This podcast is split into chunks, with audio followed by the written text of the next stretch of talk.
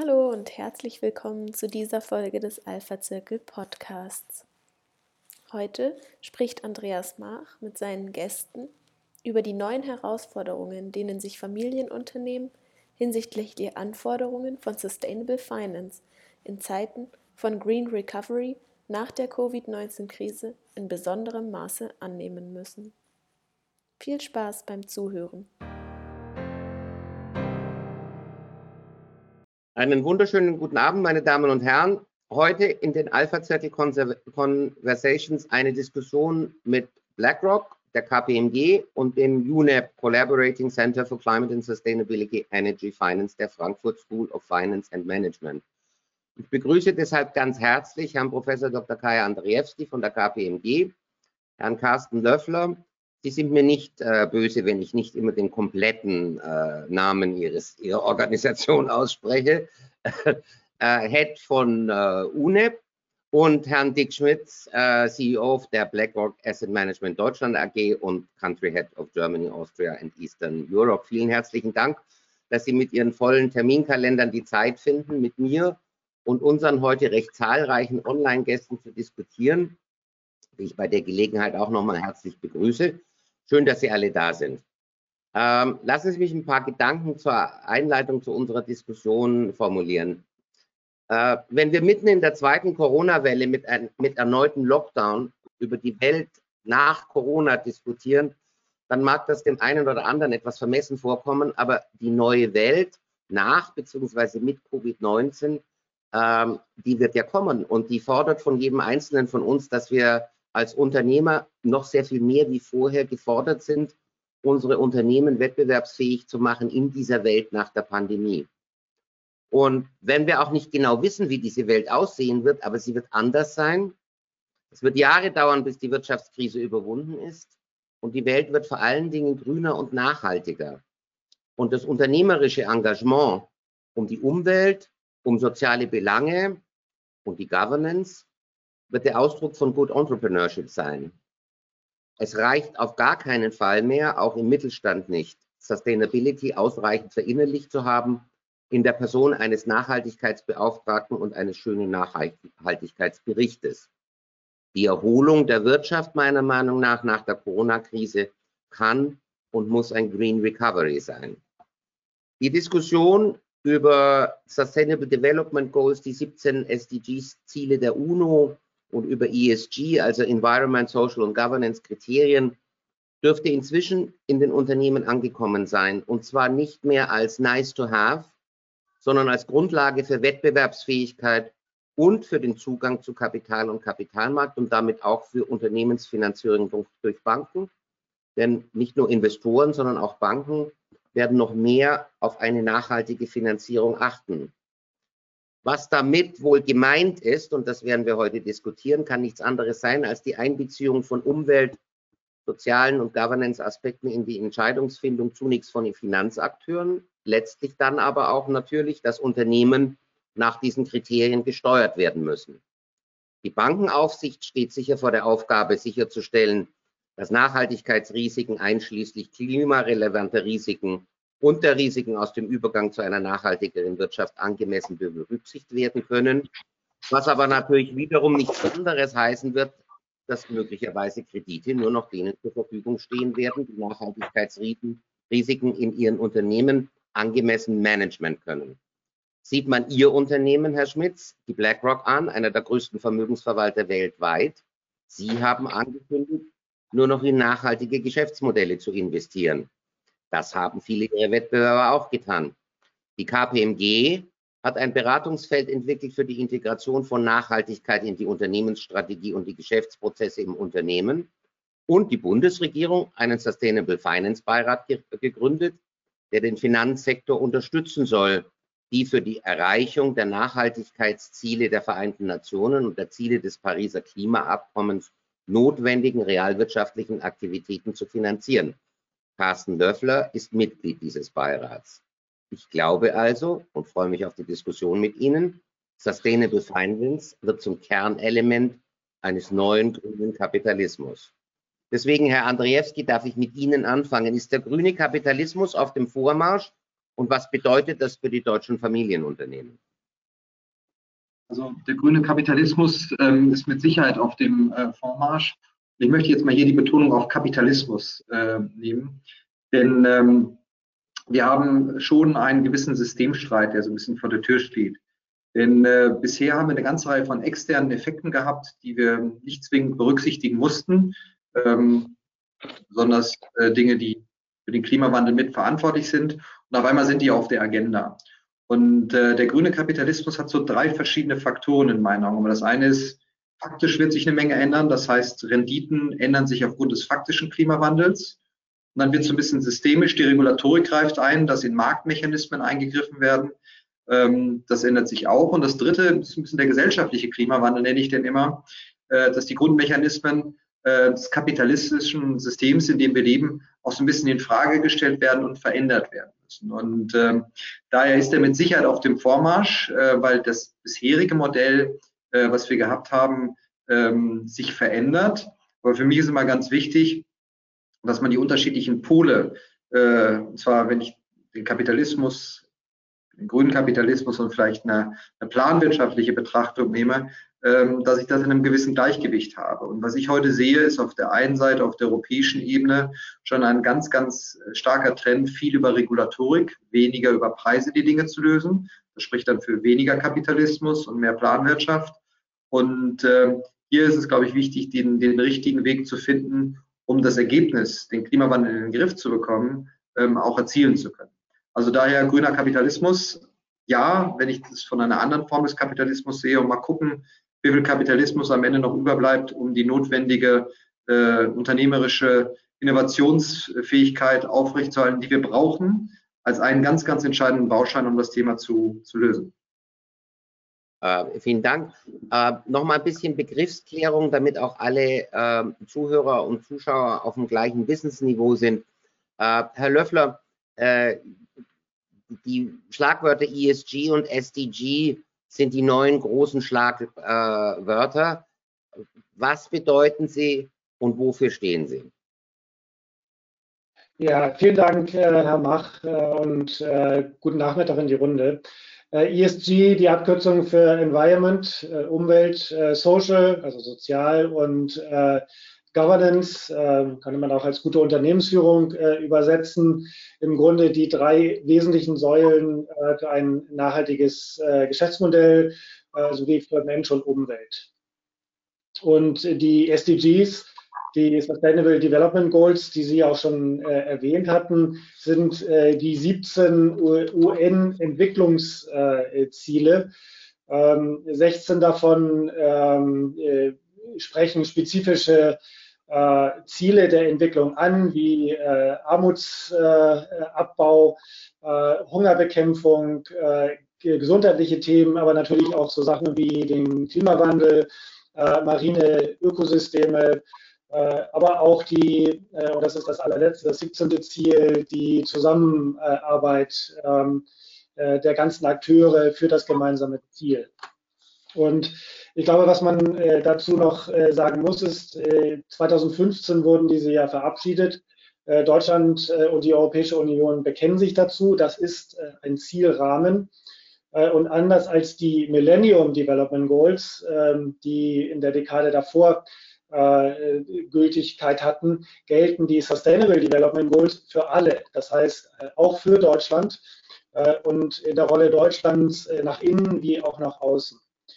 Ähm, und ein ganz wichtiger Aspekt, äh, den ich hier noch ergänzen würde, ist das Pariser Klimaabkommen von 2015, das ja auch Deutschland unterzeichnet hat und das äh, mit seinen Zielen unter anderem äh, die Erderwärmung auf möglichst 1,5 Grad ähm, Erwärmung zu begrenzen, eine ganz wichtige Rolle spielt, auch auf der politischen Ebene. das kann man sehen sehr gut wie die Diskussionen gerade auch in Brüssel laufen.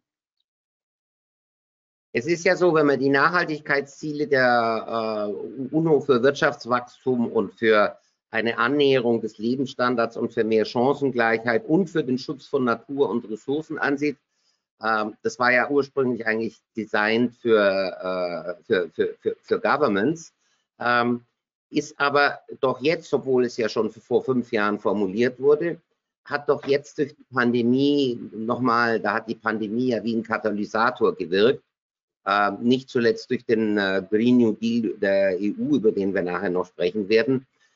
Ist denn der Mittelstand in Deutschland, Herr Professor Andrzejewski, darauf vorbereitet? Nehmen die das wahr? Wird darüber reflektiert? Bei wem ist es angekommen in Deutschland auf der Unternehmerseite? Ich glaube, auf der Unternehmerseite ist das sehr wohl angekommen. Wir hatten davon im ähm, Vorgespräch schon ein bisschen reflektiert. Äh, man muss ein bisschen zweiteilen. Ähm, wir haben auf der einen Seite durch die Maßnahmen, die jetzt auf der EU-Seite ergriffen werden, ähm, eine neue große regulatorische Welle vor uns. Viele Verpflichtungen kommen auf die Unternehmen zu und das ist eine Sache, die im Mittelstand, ähm, ich glaube, wie jede Regulatorik, die mit einer ganzen Reihe von auch mit Administrativen verbunden ist, die durchaus auch ein bisschen äh, Zurückhaltung stoßt, um es nett zu sagen. Auf der anderen Seite ähm, ist die Innovationsfähigkeit und auch die, der Innovationsdruck, sein Geschäftsmodell anzupassen.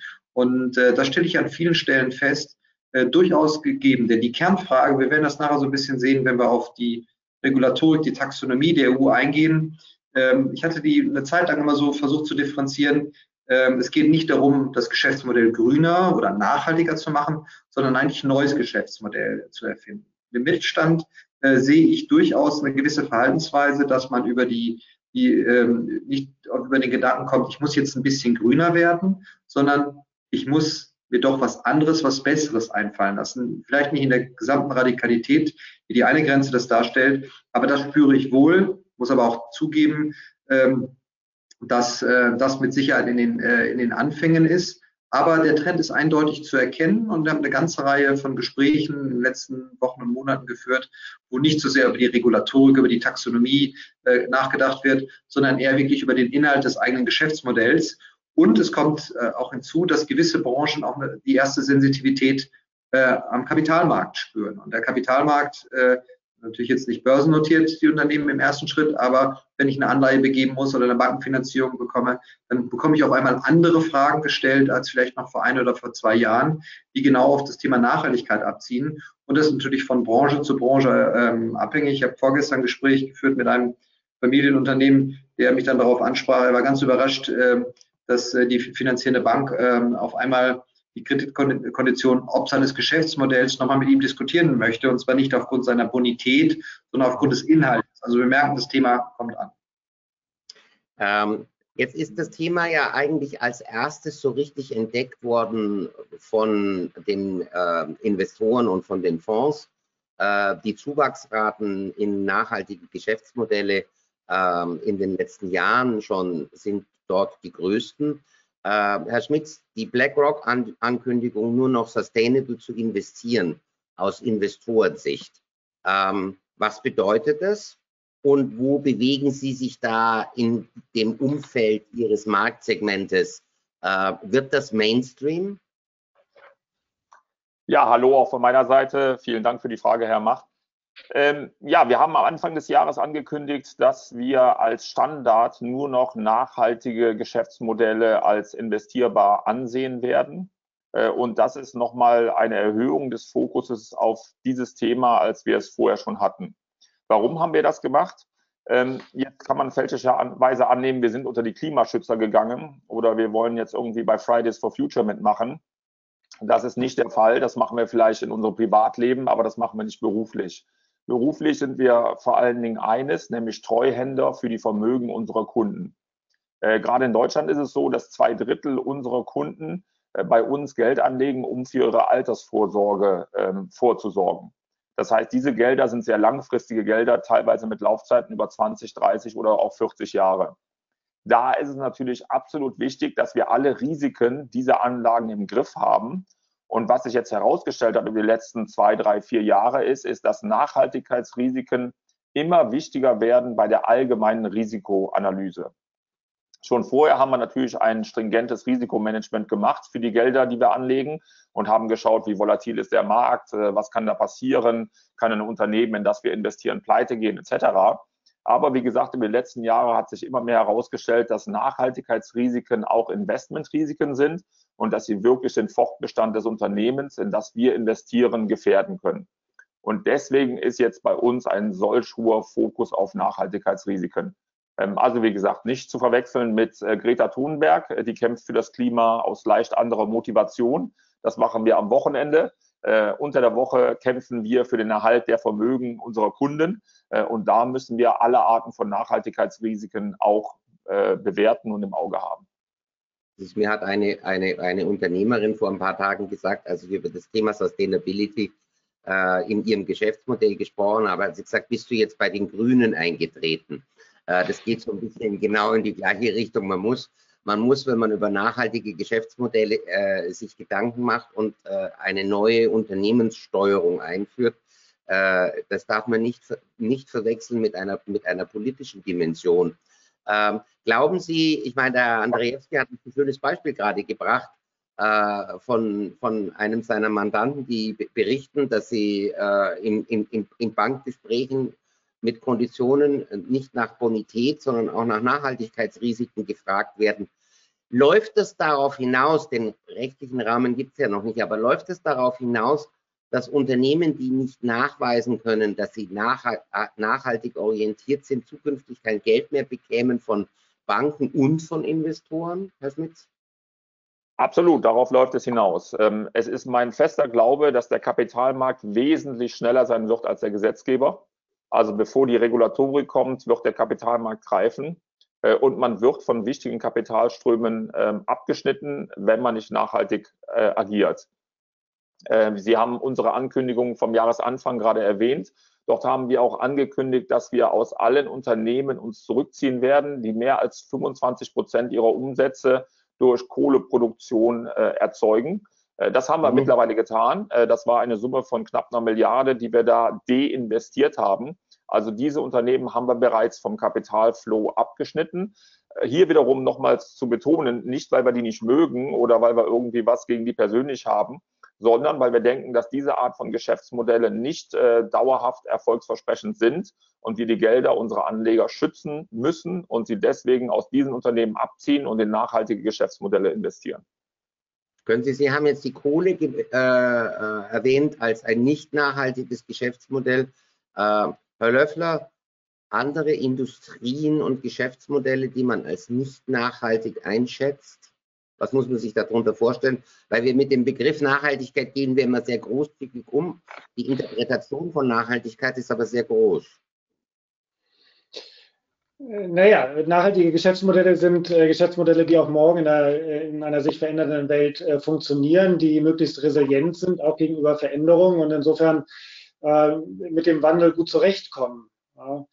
Äh, also ich glaube, das ist äh, wichtig zu erkennen und da geht es auch nicht um eine Bewertung schwarz-weiß, sondern Ziel muss es ja auch sein, bestehende Geschäftsmodelle so und dann auch möglichst friktionsfrei zu transferieren in Geschäftsmodelle, die auch morgen noch funktionieren. Und da gilt es eben, die verschiedenen Risikokategorien mit ins Kalkül zu ziehen, die zum Beispiel von, von, von der Klimaseite kommen, also heißt eher physikalische Risiken wie Extremwetterereignisse. Es gibt ja durchaus Branchen, Sektoren, die äh, da auch stärker von betroffen sind, auch über die Landwirtschaft hinaus. Ähm, dann aber äh, auch zu sehen, dass ähm, die, äh, die, die, die, Finanzierung äh, eben dieser Transformation auch gelingt. Und da spielt aus meiner Sicht äh, der Finanzsektor eine große Rolle. Das kann der Staat, äh, wenn man äh, da auch gerne nachrufen mag, sicherlich nicht alleine finanzieren. Die große Herausforderung, die ich dabei sehe, ist, dass es manche Geschäftsmodelle äh, gibt, äh, die sich ja auch klar abzeichnen, die äh, klar nachhaltiger sind, weil sie zum Beispiel wesentlich weniger, weniger emissionsintensiv sind, die aber am Markt äh, noch nicht wettbewerbsfähig sind. Und insofern haben wir hier eine Frage, äh, inwieweit es äh, oder welche, welche Akteure welche Rolle spielen können und äh, müssen. Das heißt, das Unternehmen, das äh, im Weltmarkt agiert, ähm, Stahl ist äh, auch ein ganz aktuelles Beispiel dafür.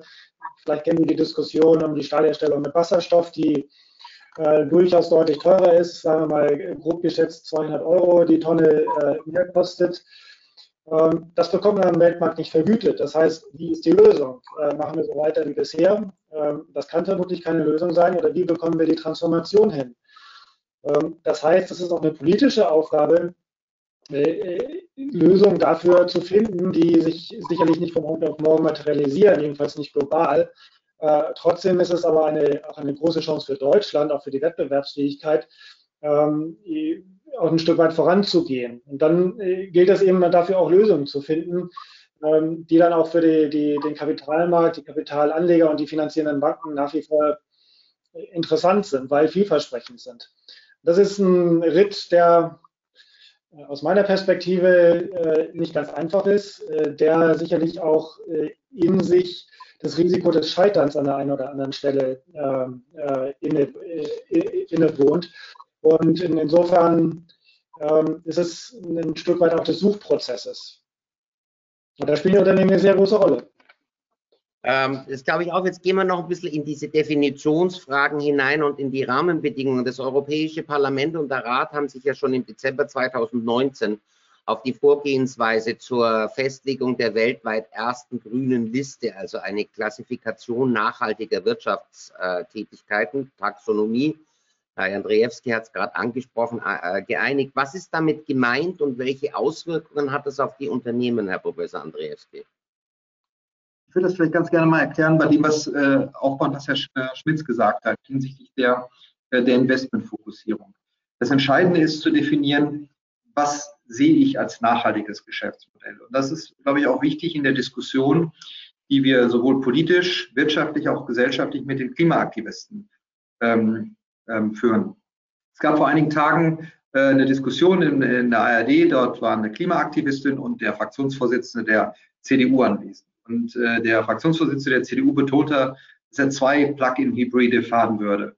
Und die Antwort der Klimaaktivistin, warum müsste es denn eigentlich zwei sein? Also der hatte gedacht, er würde nachhaltiges Verhalten darstellen, wurde aber gleich mit seinem nachhaltigen Verhalten äh, in Frage gestellt. Und das ist in meinen Augen sehr, sehr gut zusammengefasst, worauf die Taxonomie eigentlich hinaus will. Die Taxonomie möchte definieren, wie komplex und schwierig das ist, lassen wir eine Sekunde außen vor, ähm, was äh, Herr Schmitz als nachhaltige Geschäftsmodelle äh, definiert hat. Also wir wollen eine Basis für den Sollgegenstand finden. Was ist nachhaltig? Und das ist entscheidend, denn ähm, wir müssen uns darüber Gedanken machen, wie wir Nachhaltigkeit, wie wir einen grünen Kapitalismus definieren. Denn wenn das Sollziel nicht klar ist, dann ähm, habe ich zwar die Marktmechanismen, die das Problem lösen können, aber ich komme ganz schnell dazu, politisch gewisse Dinge abzuschneiden, weil das Soll immer Variante ist.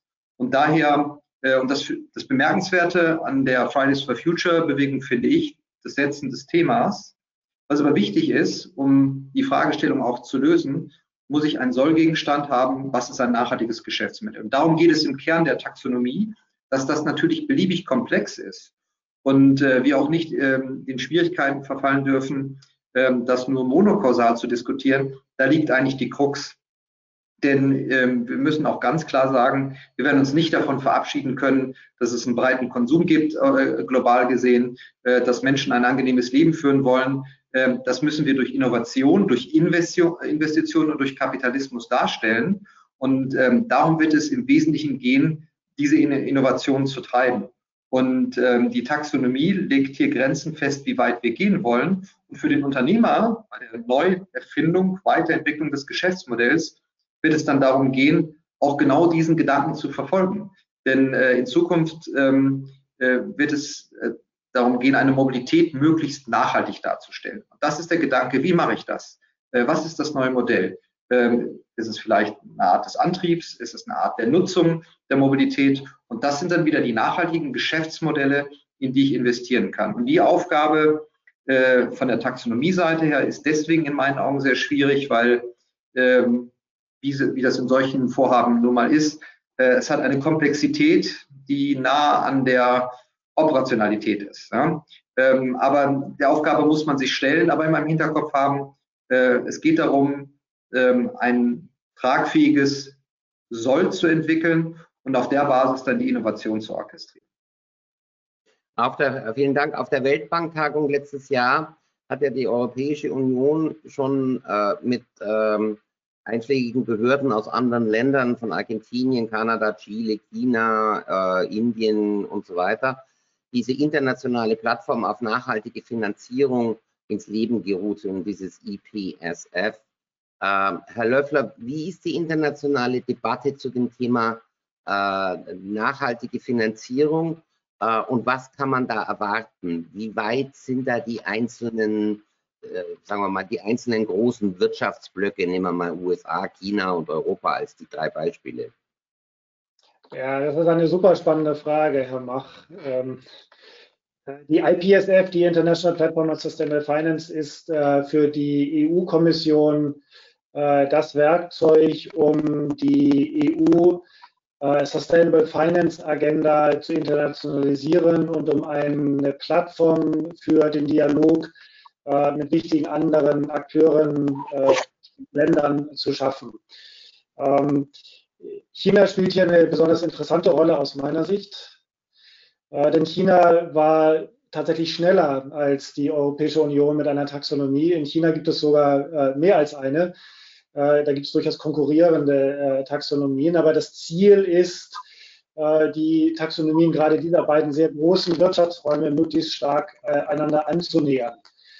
Ähm, Jetzt kann man ein paar Anekdoten über die chinesische Taxonomie äh, erzählen, aber die ist natürlich auch im Fluss. Aber die, diese internationale Plattform soll dazu dienen, ähm, auch den, einen, möglichst einen internationalen Standard äh, zu finden, was nicht ganz einfach ist. Ähm, aber es ist äh, sicherlich Ziel auch der, der EU, äh, dass der Standard am Ende nicht aus China kommt, sondern dass er tatsächlich dann eher auch bei uns gemacht wird. Und um äh, dafür zu sorgen, und äh, das geht natürlich nicht äh, per Ordere äh, dem Mufti, sondern das funktioniert nur, indem man sich eben auch darüber unterhält und schaut, was die individuellen Verhältnisse in, in den Ländern sind. Also sehen wir zum Beispiel in Kanada auch eine, eine andere Taxonomie, die insbesondere die Rohstofflastigkeit der dortigen Wirtschaft äh, äh, mit berücksichtigt. Ja, während die europäische Taxonomie bisher äh, das, das Feld Mining äh, ja ausspart, das, äh, weil es in Europa einfach keine so riesige Rolle spielt. In, insofern äh, ist das eine, ein, ein, wichtiger Aspekt. Ähm, wenn wir an die USA denken, ähm, ich glaube, das ist ein schlafender Riese. Äh, je nachdem, was jetzt passiert, äh, würde ich allerdings damit rechnen, äh, dass wir innerhalb, das ist halt nur eine, eine, grobe Einschätzung, aber innerhalb von sechs Monaten sicherlich einen starken Push sehen werden. Ähm, einige von Ihnen mögen wissen, dass es ein ein, ein recht interessantes Netzwerk der Zentralbanken und Aufsichtsbehörden global gibt mhm. äh, initiiert ähm, äh, von äh, den, den, französischen Kollegen und den, den niederländischen Kollegen, äh, aber auch mit Mitgliedschaft der Bundesbank und der BaFin, inzwischen angewachsen auf 75 äh, Aufsichtsbehörden und Zentralbanken global. Ähm, die FED ist äh, bisher nicht Mitglied. Ähm, sollte die Administration sich jetzt ändern, könnte sich das auch sehr schnell ändern. und was die Zentralbanken und Aufsichtsbehörden da machen, ist, äh, sich abzustimmen, äh, wie sie mit dem Thema Sustainable Finance umgehen. Und insbesondere vor dem Hintergrund, äh, dass die Aufsichtsbehörden ähm, die Befürchtung äh, haben, dass wenn sie die Risiken, äh, die Herr Schmitz ja auch schon so prägnant äh, adressierte, nicht auf dem Schirm haben, dass das zu, ähm, zu Auswirkungen auf die Finanzmarktstabilität mittel- bis langfristig führen könnte. Ähm, und deswegen äh, auch der, der, die, die Anforderung an viel mehr Transparenz in Richtung des Finanzsektors, der dann wiederum äh, zu den Unternehmen äh, und über die Banken dann eben auch zu den mittelständischen Unternehmen geht und eben solche Daten als Grundlage für ihre eigene Berichterstattung gegenüber der Aufsicht benötigt. Sorry, noch einen Satz dazu vielleicht. Wir sind noch weit entfernt von einer einheitlichen Taxonomie. Wir sind auch noch weit entfernt von einer globalen Koordinierung unserer Nachhaltigkeitsbemühungen. Aber beides wird keine Ausrede sein, dafür nicht jetzt schon mit irgendwas zu beginnen. Eine Offenlegung der Nachhaltigkeitsrisiken eines Unternehmens nach einer gewissen Taxonomie ist besser als gar nichts zu machen, um dann auf eine einheitliche Taxonomie zu warten. Ähm, genauso gut müssen wir hier in Deutschland, in Europa vorangehen auf dem Thema. Die globale Koordination ist natürlich wichtig und am schönsten wäre, wenn alle 250 Länder der Erde am gleichen Strang ziehen würden. Ähm, aber das ist A, utopisch und B, denke ich, äh, stimmen wir alle darin überein, dass wir auch nicht die Zeit haben, darauf zu warten. Die größten Blöcke müssen vorangehen und dazu gehört Europa nun mal. Äh, das, ist, das ist sicherlich richtig, Herr Schmidt gehen wir mal nochmal nach, äh, gehen wir mal noch mal nach, äh, auf den deutschsprachigen Raum, also vor allen Dingen Deutschland, Österreich und äh, unser, unser beliebtes Südtirol, was auch zum Alpha-Zirkel dazugehört und deutschsprachig ist. Ähm, ab wann erwarten Sie, wird sich da was ändern? Einerseits im Finanzsektor und dann in den Auswirkungen auf die Unternehmen. Ich meine, die Kapitalmärkte, das haben Sie vorhin schon ausgeführt, ähm, und die Finanzinvestoren, die sind ja so ein bisschen die Vorreiter, die bereiten ja den, äh, den Grund dafür. Ähm, aber was wird sich denn da im, was wird sich denn da klar ändern? Ich kann Ihnen ganz konkrete Beispiele geben. Ein Beispiel ist natürlich die Art und Weise, wie wir unsere Stimmrechte ausüben bei den Unternehmen, bei denen wir beteiligt sind. Wir haben vier deutschen DAX-Unternehmen unsere Entlastung versagt, haben Vorstand und Aufsichtsrat nicht entlastet, weil die Offenlegung von Nachhaltigkeitsrisiken nicht schnell genug ging. Wir sind mit allen Unternehmen, bei denen wir beteiligt sind, in der Diskussion, dass man Nachhaltigkeitsrisiken erstmal messbar machen muss und transparent machen muss. Äh, erst dann kann man sie auch mitigieren und kann dann in den von Professor Andrzejewski äh, beschriebenen Sollzustand irgendwann kommen. Aber der erste Schritt ist natürlich erstmal, sie offen zu legen, sie messbar zu machen, sie transparent zu machen. Äh, das eine oder andere Unternehmen hat sich da etwas mehr Zeit gelassen und wir haben dann dem Vorstand und dem Aufsichtsrat die Entlastung ähm, versagt. Ähm, jetzt sind wir natürlich nur ein Minderheitsaktionär, ähm, der normalerweise irgendwo fünf oder sechs Prozent hat. Aber viele andere Fonds machen es genauso wie wir. Und dann kann es schon mal sein, dass 30, 40, 50 Prozent der Hauptversammlung die Entlastung versagt. Ja, entweder für einen spezifischen Aufsichtsrat oder für den Gesamtaufsichtsrat. Also das sind wirklich Dinge, die zurzeit passieren. Ein zweites Beispiel ähm, sind natürlich auch die öffentlichkeitswirksamen Aktionen, die wir sehen. Sie erinnern sich vielleicht an die Entscheidung von Siemens, äh, die Signaltechnik äh, für eine kleine Bahnlinie in Australien zu liefern. Ich glaube, der Gesamtwert des, äh, des Auftrages waren irgendwie 20 Millionen oder sowas. Das entscheiden die wahrscheinlich in Australien vor Ort bei Siemens und brauchen es noch nicht mal an die Asienzentrale weiterzuspielen. Aber Joe Keser hätte sich gefreut, wenn das erstmal in München hätte diskutiert werden können, weil die negative PR und den Reputationsschaden, den das Gesamtunternehmen genommen hat auf, eine, auf einem so kleinen Auftrag, war, war enorm. Äh, und Joe Keser war der Erste zu sagen, dass äh, with the benefit of hindsight, also rückblickend, hätte man diesen Auftrag nicht annehmen sollen. Also das sind ganz, ganz konkrete Beispiele, wo sie ganz einfach heute schon gezwungen werden, umzudenken. Und den dritten Punkt, den ich machen möchte, sind natürlich unsere Kunden, unsere Investoren, die zu uns kommen und uns ihr Geld anvertrauen. Gerade wenn es die neue Generation ist, gerade wenn es auch die Erbengeneration ist, die kommen zu uns und wollen nachhaltige Investmentprodukte haben. Das heißt, da haben sie gar nicht mehr die Möglichkeit, ähm, das anzubieten und das anzubieten. Da wird nur nach nachhaltigen Produkten gefragt. Da wird über Filter geredet, wo gewisse Industrien, die wir eben auch angesprochen haben, komplett nicht mehr vorkommen im, im Investment-Univers. Ähm, und da wird auch über, über auch Impact-Fonds gesprochen, wo sie dediziert einen Fonds aufsetzen, um bestimmte Themen, zum Beispiel eins der 17 Themen der UN zum Beispiel, ganz bestimmt fördern. Also das heißt, das Investitionsverhalten ändert sich äh, im Moment laufend. Ja, also es ist nichts über, wo wir, wo wir sagen, das wird sich zukünftig ändern. Das ist schon da, bereits dabei, sich signifikant zu ändern. Und diese neuen Kapitalströme werden alle Unternehmen spüren.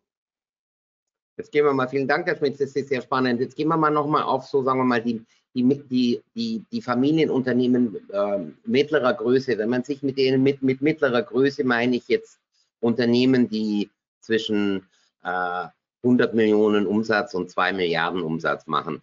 Ähm, wenn man sich mit diesen Unternehmen unterhält, da kommen häufig zwei Argumente, wenn man äh, das Thema Nachhaltigkeit anspricht.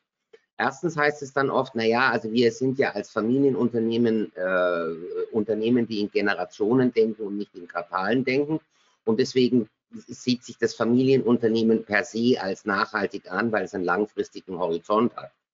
Zweitens habe ich manchmal den Eindruck, haben viele Unternehmer die Komplexität der Herausforderung, das kam ja auch aus dem, was Sie bisher gesagt haben, äh, auch heraus, gar nicht so richtig äh, verinnerlicht, indem man zum Beispiel jetzt auch auf die wirtschaftlichen schwierigen, äh, wirtschaftlich schwierige Situation 2020 verweisen. dass man dann sagt, naja, jetzt müssen wir erstmal wieder Geld verdienen und dann können wir uns mit solchen Dingen beschäftigen.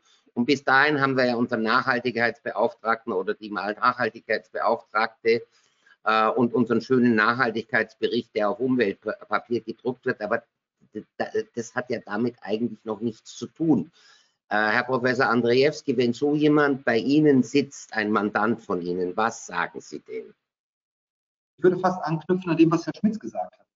Denn ähm, äh, die kapitalmarktorientierten Unternehmen sind gezwungen, sich mal ein Bild darüber zu verschaffen, wo liegen eigentlich die Risiken und ähm, ein Fachbegriff äh, der entsprechenden Angaben, die sie dazu machen müssen, wo ihr, ähm, ihr, ihr Fußabdruck eigentlich dargestellt wird. Und dabei müssen Sie sich Gedanken machen, sowohl wie sieht das Geschäftsmodell aus, der sogenannte Scope 1, die Produktion, dann wie sieht meine Lieferkette aus und wie sieht mein Absatzmarkt aus in Bezug auf ähm, meine, mein, mein nachhaltiges äh, Geschäftsmodell. Für den mittelständischen Unternehmer könnte ich im ersten Schritt sagen, naja, äh, das ist für mich gar kein Thema. Und mit Sicherheit ist die Genauigkeit und die, ähm, die ähm, Erhebungsweise nicht 100 Prozent eins zu eins mit einem Kapitalmarktunternehmen zu vergleichen. Aber da ich in der Lieferkette äh, von großen Unternehmen bin, werde ich nicht umhin kommen, mich mit diesem Thema inhaltlich zu beschäftigen. Und der erste Schritt ist, meine Ist-Strategie mal zu analysieren, wo lande ich denn da ungefähr. Ähm, das kann man auch ganz gut, ganz überschlägig machen und auf der Basis meine Strategie anzupassen, um dann neben, wenn Sie sich heute Lieferbedingungen eines großen Automobilproduzenten anschauen, wie der die in die, äh, in die Kette runterreicht, dann möchtet ihr sehr genau wissen, was ist eigentlich der CO2-Footprint des Teils, was ich jetzt bei meinem Zulieferer einschaue. Und damit habe ich eigentlich auch schon die Basis von den eben beschriebenen Risiken, als aber auch von den Detaildisclosures, die ich habe.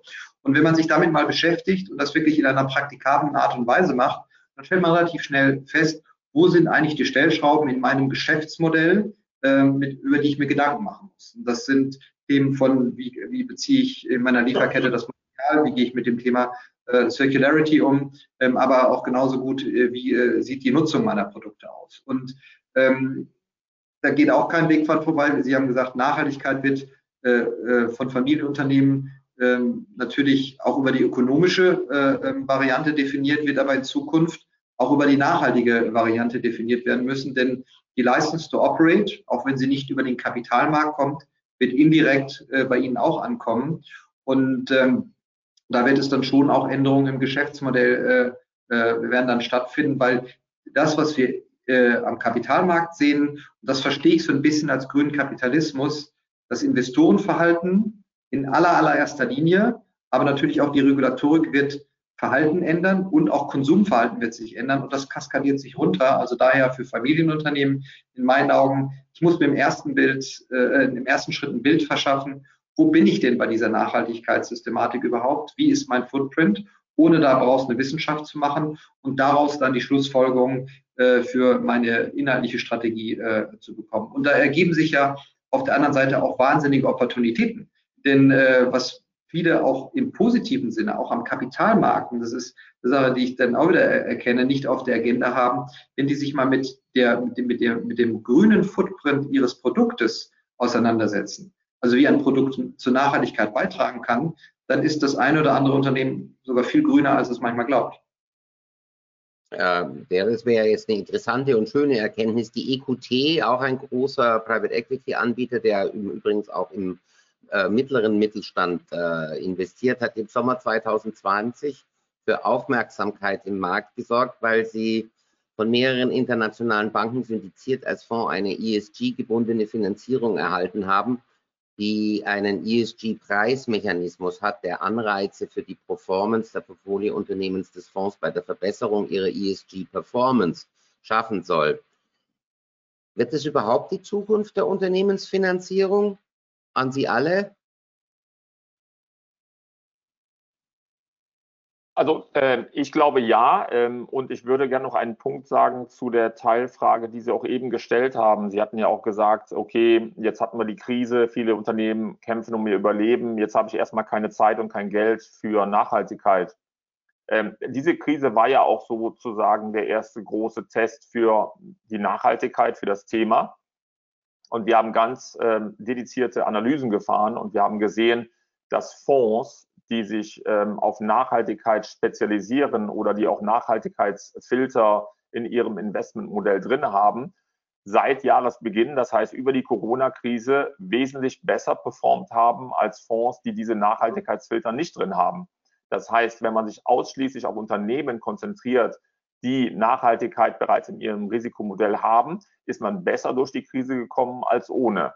Äh, und das bedeutet ja genau, dass ich mich auf dieses Thema fokussieren muss, weil dann überlebe ich nämlich auch die nächste Krise und kann auch in der nächsten Krise genügend Geld verdienen, um dann auch noch weiterleben zu können. Also von daher ähm, ist das für mich die Zukunft. Ob ich jetzt so ein Modell machen muss wie EcoT, weiß ich nicht. Äh, inwieweit ich das denn wirklich ähm, über Formeln verbinden möchte und automatische Payouts dann generieren möchte, weiß ich nicht. Ähm, aber dass es in jedes gesunde Risikomanagement eines Fonds muss, ist für mich äh, ohne Zweifel. In der Diskussion der Unternehmensfinanzierung, Herr Löffler, vor allen Dingen das, was von der Bankenseite, von der Finanzwirtschaft da kommt, und da sind wir ja dann auch wirklich bei den mittelständischen Unternehmen, die äh, ihren, äh, ihre Unternehmensfinanzierung mit, äh, mit Banken erledigen. Ähm, werden da die ES, wird da die ESG-Performance, also wie ein Unternehmen äh, in Umweltfragen, in sozialem Engagement und in der Governance abschneidet, wird das so wie ein Basel-Rating werden beim Mittelstand? Oder was kommt da an beim Mittelstand? Ich bin fest davon überzeugt, dass äh, die Kreditinstitute zunehmend, die ersten äh, sind sicherlich schon dabei, in ihren Gesprächen äh, mit äh, mittelständischen Kunden äh, einen, einen Standardteil im, im, im Kreditgespräch haben werden, der genau diese Fragen mit abdeckt äh, um genau das festzustellen, welche Risiken sind da und welche Chancenpotenziale äh, möglicherweise auch. Ähm, und äh, aus meiner Sicht folgt aus der Logik, die auch von der aufsichtsrechtlichen Seite auf die Banken wirkt, dass die Schlussfolgerung, die der jeweilige Kreditanalyst oder die Kreditanalystin daraus zieht, sich dann auch in, im, im, im internen Bankenrating wird niederschlagen mit entsprechenden Folgen unter Umständen für die Kapitalkosten, je nachdem, welche Risiken äh, dann eben auch gesehen werden. Ähm, aus meiner Sicht ist das ein Prozess, der äh, unweigerlich ist. Da wird sicherlich ein, ein Stück weit dauern. Äh, man darf nicht vergessen, dass äh, erst die ersten, jedenfalls in Deutschland, die ersten Kreditinstitute damit angefangen haben. Das ist sicherlich noch nicht in der Breite verankert. Äh, und insofern ähm, wird man jetzt sehen müssen, inwieweit sich das äh, schnell durchsetzt ähm, weil man ja immer auch als Mittelständler möglicherweise die, die Wahl hat äh, zwischen mehreren finanzierenden Instituten äh, und dann möglicherweise auch ein bisschen arbitrieren kann. Ich bin aber davon überzeugt, äh, dass diese Fragen absolut berechtigt sind und äh, dass jedes Unternehmen sehr gut daran tut, äh, auch die Innensicht äh, dann zu haben und zu, zu gucken, ja, was ist, sind dann jetzt die Risiken? Ähm, und je besser man das auch transparent macht gegenüber potenziell finanzierenden Instituten, äh, desto weniger müssen diese Institute äh, schätzen. Äh, und Schätzungen haben immer die, äh, die Eigenschaft, äh, dass man dann gerne mit äh, Aufschlägen arbeitet, um eben auf der sicheren Seite zu sein. Also Transparenz ist hier, glaube ich, auch durchaus bares Geld wert. Also ich nehme aus all dem, was Sie sagen, kann man eigentlich nur mitnehmen, dass der Bedarf, sich ganzheitlich mit Nachhaltigkeit zu befassen, ein Postulat ist, das für äh, für, für, für alle Unternehmer gilt und zwar eben nicht nur für Geschäfts- und Risikostrategie, sondern eben auch für Prozesse, Refinanzierung, Risikosteuerung, Produktentwicklung, Berichterstattung und so weiter. Ähm, mich erinnert die Diskussion im Moment, wenn man über Nachhaltigkeit im Geschäftsmodell spricht, so ein bisschen an die Diskussion über Digitalisierungsstrategien vor ein oder zwei Jahren im deutschen Mittelstand, die man eigentlich nur als zaghaft, langsam, ineffektiv und vor allen Dingen nicht ganzheitlich bezeichnen kann. Äh, denn viele Unternehmer haben auch damals und im Übrigen ja auch heute noch ähm, bei der Frage der Digitalisierung vergessen, dass in ihrer Strategie ähm, sie ihr Kerngeschäftsmodell ansehen müssen und sehen, wie das in der Zukunft äh, gefährdet sein wird. Werden wir bei Sustainable Finance das gleiche Schicksal haben? dass das wieder lange, lange, lange dauert und damit möglicherweise die internationale Wettbewerbsfähigkeit des deutschen Mittelstandes gefährdet ist, über all den anderen Gefahren, die dem Mittelstand sowieso drohen im Moment, Herr Andreewski? Glaube ich nicht. Also das Thema ist auf der Agenda und der Druck, sich anzupassen und zu verändern, der ist, äh, ist da. Und ich kann mir nicht vorstellen, dass es auf eine lange, äh, lange Bank gesch äh, geschoben wird. Denn äh, es ist Teil des Innovationsprozesses, den ich, den ich gehen muss, um wettbewerbsfähig zu bleiben. Und ähm, wir haben ähm, eben schon darauf gesprochen, äh, da, kurz äh, darüber reflektiert, dass natürlich internationale Harmonisierung der ganzen äh, Maßgaben von Bedeutung ist. Und da hat der Markt äh, neben allen regulatorischen Überlegungen, die ich habe, äh, eine ganz bedeutende ähm, äh, Position natürlich. Und viele Mittelständler sind mit ihren Produkten global unterwegs und äh, sie werden sich sie werden gar nicht anders können, als sich dem relativ kurzfristig auch zu stellen, weil die Sensitivitäten beginnen. Und ähm, das äh, kann natürlich auch einen Innovationsschub auslösen. Das würde ich äh, nicht immer nur so, so negativ sehen. Und man darf auch eine Sache nicht vergessen, was immer so ein bisschen äh, hinten runterfällt. Äh, wir haben im Moment eine politische Situation über das äh, Programm der dass ich umfangreich Gelder zur Verfügung äh, einsammeln möchte, auch über Dinge wie eine Carbon Border Tax. Müssen wir schauen, wie das funktionieren wird. Ähm, und auf der anderen Seite natürlich auch umfangreich Gelder am Beihilferecht vorbei ähm, investieren möchte. Und das ist, glaube ich, gerade für den Mittelstand äh, eine ganz interessante Sache, mit der man sich auseinandersetzen sollte. Da geht es nicht nur um einen, den KfW-Kredit, der vielleicht an einer ESG-Performance äh, hängt, äh, sondern auch ganz, ganz eindeutig äh, die Möglichkeit, ähm, ähm, Zuschüsse, äh, nicht rückzahlbare Zuschüsse zu bekommen. Wenn Sie sich sehen, was, äh, wenn Sie sich anschauen, was gerade im, im Nachgang der noch nicht beschlossenen EU-Maßnahmen ähm, in Europa passiert ist. Frankreich hat gleich 100 Milliarden Le Plan 2.0 äh, definiert, die ich in Zukunftsindustrien am Beihilferecht, damit WTO-Konformität vorbei zu investieren. Und ähm, da ist durchaus auch eine Chance, äh, natürlich immer abhängig von der Branche, vom Inhalt, aber der Gedanke in der Taxonomie, wenn ich ein Geschäftsmodell entwickle, was der Nachhaltigkeit dient, das dann auch ähm, dermaßen positiv zu unterstützen, der ist absolut gegeben. Und daher sehe ich beim Mittelstand äh, das ist ein bisschen anders als bei der Digitalisierung, weil äh, der Druck ist direkter, er ist auch gesellschaftlich präsenter. Und äh, das kommt an vielen Stellen das ist natürlich abhängig vom Produkt, vom Geschäftsmodell. Daher erwarte ich da eine etwas größere Dynamik. Ich hätte Sie sowieso gefragt, Herr Schmitz, aber ich habe es gesehen.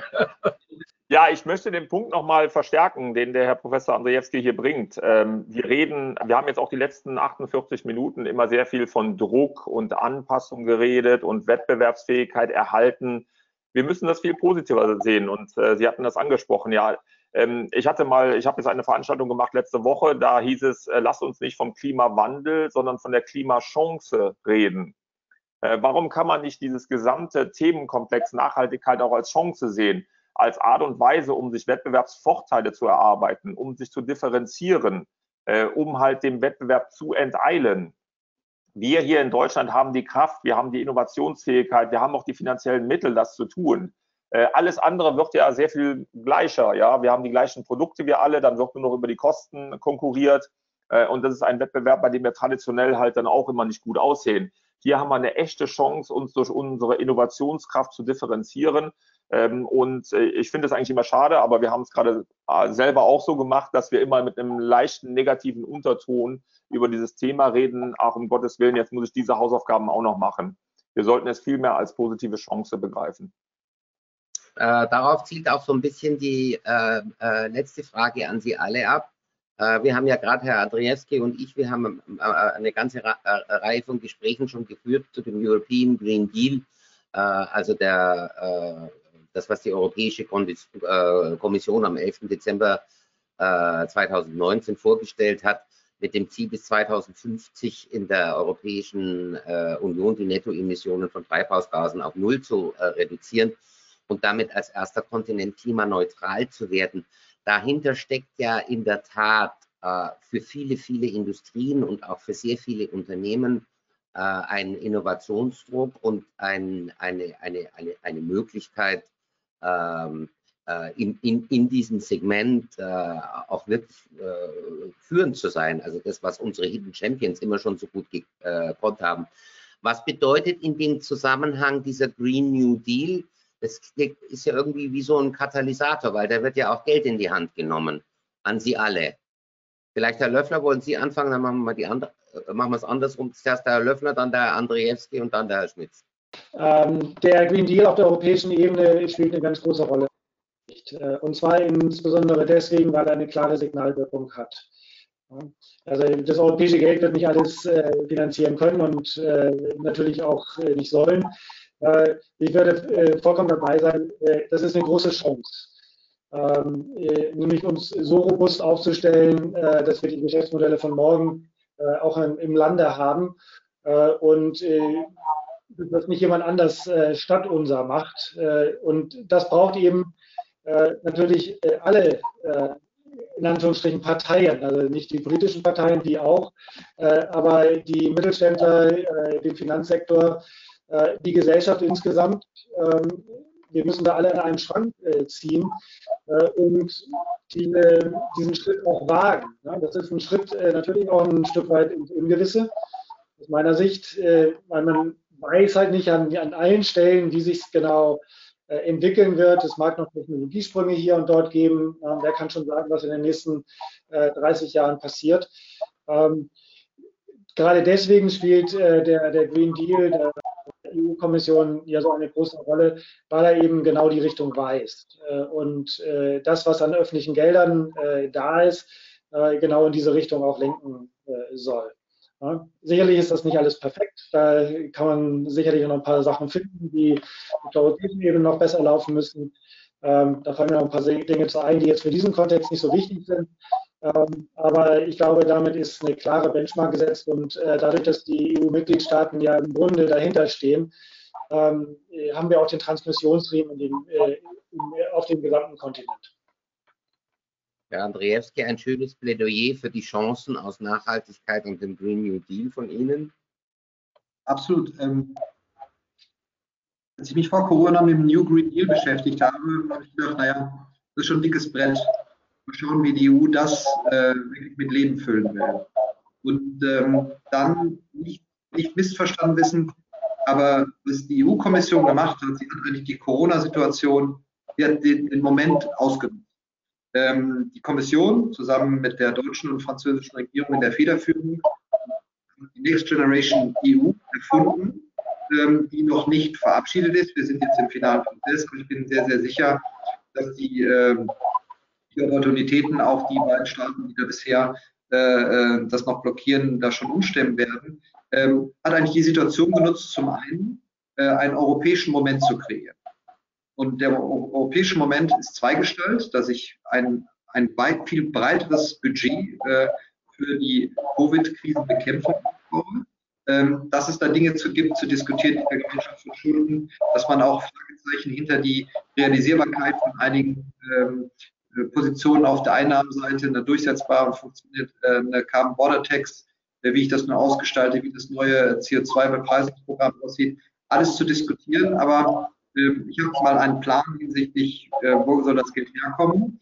Ähm, in der Regel erstmal natürlich ähm, Anleihe finanziert, was auch nochmal einen Blick auf die EZB äh, durchaus notwendig macht. Aber viel interessanter äh, ist eigentlich, wie ich mit dem Geld umgehen werde. Und ich zeige auf breiter Basis die Bereitschaft, in die Zukunft zu investieren. Und die Infrastrukturinvestitionen, die wir in den letzten Jahren ja doch immer wieder gefordert haben, da haben wir ein gewisses Momentum geschaffen. Da sehe ich auch eine große Chance. Ähm, wie äh, Herr Löffler sagte, das ist bei weitem nicht perfekt und da sind auch eine ganze Reihe von systemischen und inhaltlichen Risiken. Aber der Kerngedanke, auch um Europa ähm, mittelfristig zu positionieren, ähm, man ist sozusagen fast nicht all in, aber schon mit einer ganzen Menge innen gegangen bei, bei der Geschichte. Und wenn ich mir die Rahmenbedingungen global jetzt anschaue, die ich definitiv die Funktionsfähigkeit äh, dieser Maßnahmen betrachten muss, dann äh, sehe ich auf der amerikanischen Seite durchaus eine gewisse Bewegung. Ich glaube nicht, dass Biden einen Green Deal, den er zwar plant, der weitergeht als das, was wir in Europa haben, umsetzen kann. Äh, aber die, äh, die Mehrheiten im Senat ähm, sind jetzt nicht so breit, dass er, wenn er ein bisschen auf Oil and Gas, wenn er die ein bisschen unterstützt, hat er schon die Möglichkeit, das eine oder andere zu positionieren und auch das eine oder andere Investitionsprogramm durchzusetzen. Das wird dem ganzen Thema helfen und äh, die internationale Harmonisierung wird auch positiver gesehen. Und äh, das äh, heißt, dass es da auch ein gewisses Momentum sich daraus entwickeln wird. Also daher der, der Green Deal, den ich vielleicht vor einem Jahr ähm, weit kritischer gesehen hat, hat durch Corona und ähm, das ist eine der, der wenigen positiven Momente aus Corona, dadurch natürlich ein äh, gewisses Momentum bekommen. Zumindest meine Wahrnehmung. Vielen Dank, Herr Andrzejewski. Herr Schmidt, Sie haben jetzt das letzte Wort. Ah, welche Ehre. Vielen Dank. Äh, zweifelsohne ist der Green Deal ist wichtig. Äh, die Klimaziele der Bundesrepublik äh, Deutschland sind wichtig. Die Fördermittel, die freigemacht werden, äh, dadurch sind wichtig. Äh, natürlich auch Investitionen in die äh, Infrastruktur sind wichtig. Aber ich bleibe bei meiner Meinung, die freie Wirtschaft wird schneller sein und dynamischer, als es der Gesetzgeber vorschreiben kann. Für mich ist es nach wie vor so, dass der Gesetzgeber am Ende äh, der Besenwagen am Ende des Feldes ist, der die aufsammelt, die, denen die Puste ausgegangen ist. Ähm, Boston Consulting Group hat eine interessante Studie veröffentlicht. Da haben die äh, die Klimaziele aller 30 DAX-Unternehmen untersucht und haben festgestellt, dass 28 der 30 DAX-Unternehmen Klimaziele haben, die ambitionierter sind als die Klimaziele der Bundesregierung. Also das zeigt auch mal wiederum, die große Mehrheit der Privatunternehmen ist eigentlich ambitionierter als die Regierung oder die gesetzgebenden Stellen. Äh, und daran glaube ich auch fest. Ähm, aber trotzdem nochmal, äh, die großen Töpfe an Investitionskapital sind natürlich nicht zu unterschätzen, ist, ist auch sehr wichtig. Haben Sie vielen, vielen herzlichen Dank, meine Herren, für Ihre Plädoyers äh, an alle Unternehmer, sich ganzheitlich mit Nachhaltigkeit zu befassen in ihren Geschäfts- und äh, Risikostrategien, in ihren äh, Prozessen und natürlich auch in ihrer Unternehmensfinanzierung. Äh, ich glaube, das war ein wichtiges und aufschlussreiches Gespräch. Wir werden das Thema gleich nächste Woche am Donnerstag um 17 Uhr vertiefen und diskutieren mit drei Familienunternehmern welchen Stellenwert Sustainable Development Goals in ihren Geschäftsstrategien für ihre Familienunternehmen haben. Wer sich also noch nicht angemeldet hat, holen Sie dies bitte nach. Wir freuen uns wieder auf Sie. Vielen herzlichen Dank Ihnen allen. Äh, Sie drei bekommen in den nächsten Tagen ein Paket mit nachhaltig produzierten Lebensmitteln. Ähm, als, als Dankeschön, dass ich Ihnen, wenn wir eine Präsenzveranstaltung hätten, natürlich lieber persönlich überreicht hätten. Aber in, an dieser Stelle auch herzlichen Dank an unsere großzügigen Sponsoren und Förderer, die diese Online äh, Conversations und das Programm des Alpha-Zettel ermöglichen. Halten Sie uns bitte auch in diesen schwierigen Zeiten die Treue. Bleiben Sie alle miteinander gesund und auch heiter. Einen schönen Abend an Sie alle. Vielen Dank fürs Zuhören. Wir hoffen, diese Folge hat Ihnen gefallen und Sie schalten auch beim nächsten Mal wieder ein. Eine Übersicht über all unsere kommenden Veranstaltungen finden Sie auch auf unserer Website und unseren Social-Media-Kanälen. An dieser Stelle möchten wir auch unseren Sponsoren noch einmal ganz herzlich danken, die die Durchführung solcher Formate erst möglich machen.